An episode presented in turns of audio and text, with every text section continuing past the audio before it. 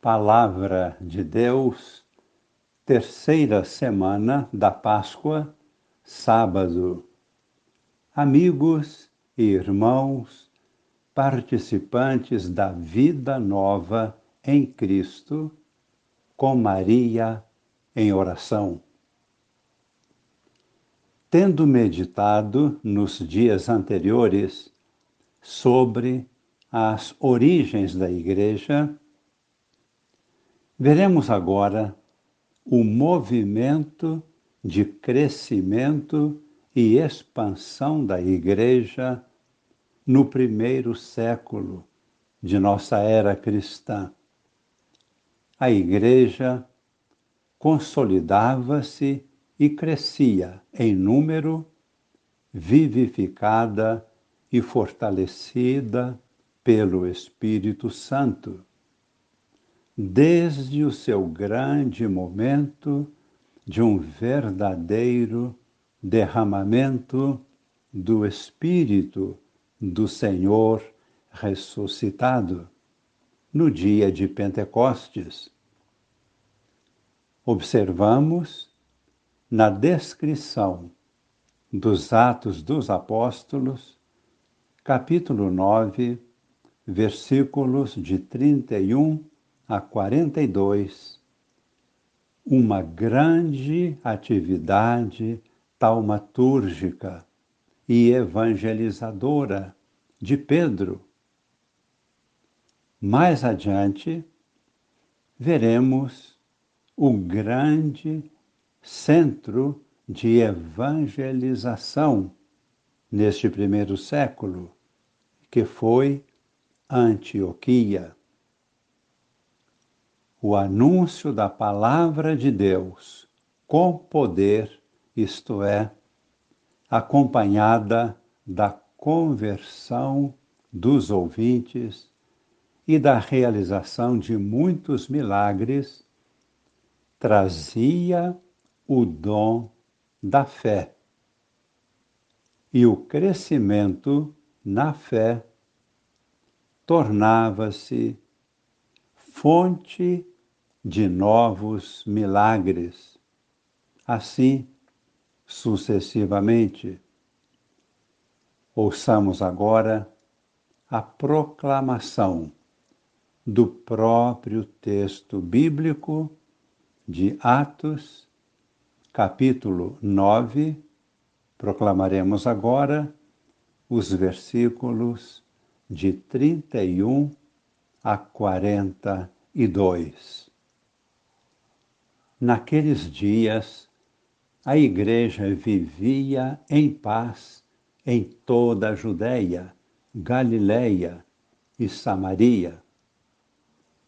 Ela consolidava-se e progredia no temor do Senhor e crescia em número com a força do Espírito Santo.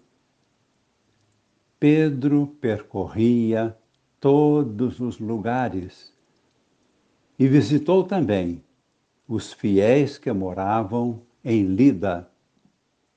Encontrou aí um homem chamado Enéas, que estava paralítico e há oito anos jazia numa cama. Pedro disse-lhe: Enéas, Jesus Cristo te devolve a saúde. Fica curado. Levanta-te e arruma a tua cama. Imediatamente, Enéas se levantou. Todos os habitantes de Lida e da região do Saron viram isso e se converteram ao Senhor. Em Jope havia uma discípula chamada Tabita, nome que quer dizer gazela. Eram muitas as boas obras que fazia e as esmolas que dava. Naqueles dias, ela ficou doente e morreu. Então prepararam o seu corpo e o colocaram no andar superior da casa. Como Lida ficava perto de Jope, e ouvindo dizer que Pedro estava lá, os discípulos mandaram dois homens com este recado: Vem depressa até nós. Pedro partiu imediatamente com eles.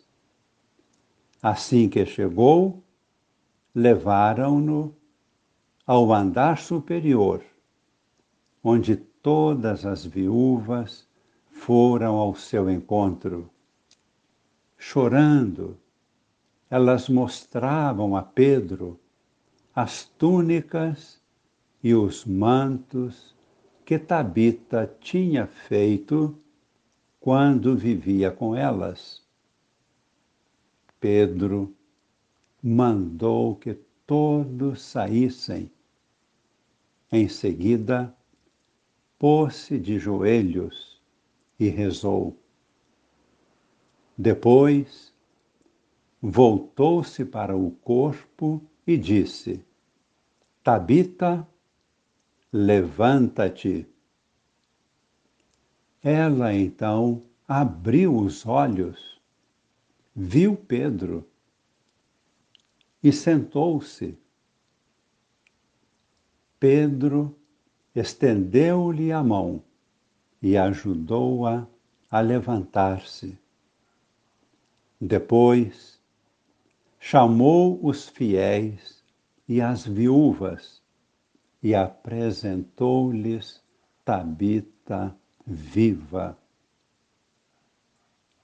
Este fato ficou conhecido em toda a cidade de Jope e muitos acreditaram no Senhor ressuscitado.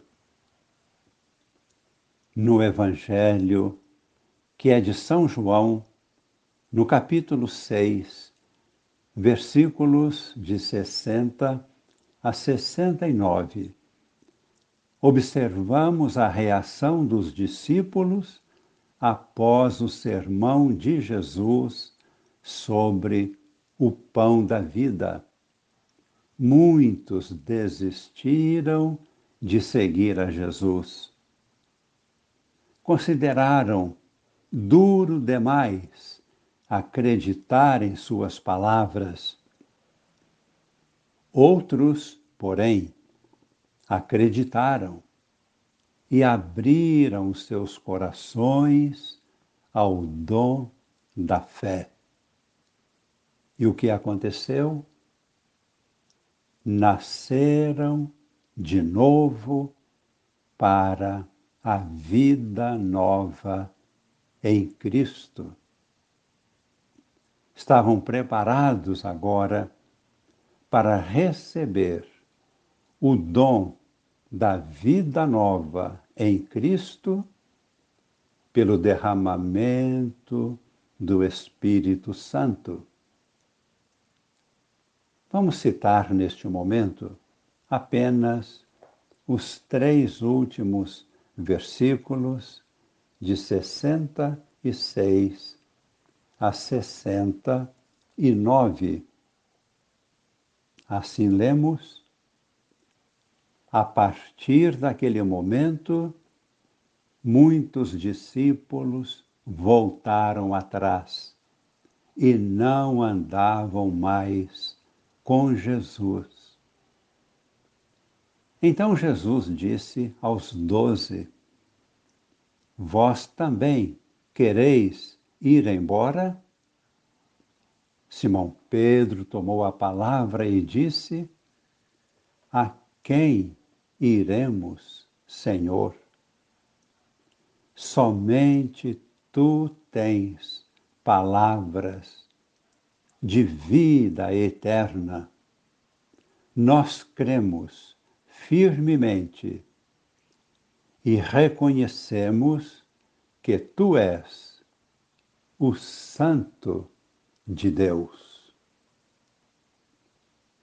Vamos agora, no silêncio do coração, pedir o dom da fé para nós e a bênção do Senhor ressuscitado. Cremos, Senhor, aumentai nossa fé. Derramai o Espírito Santo sobre nós, sobre nossas famílias, sobre toda a Igreja, sobre todos os povos e nações no mundo inteiro.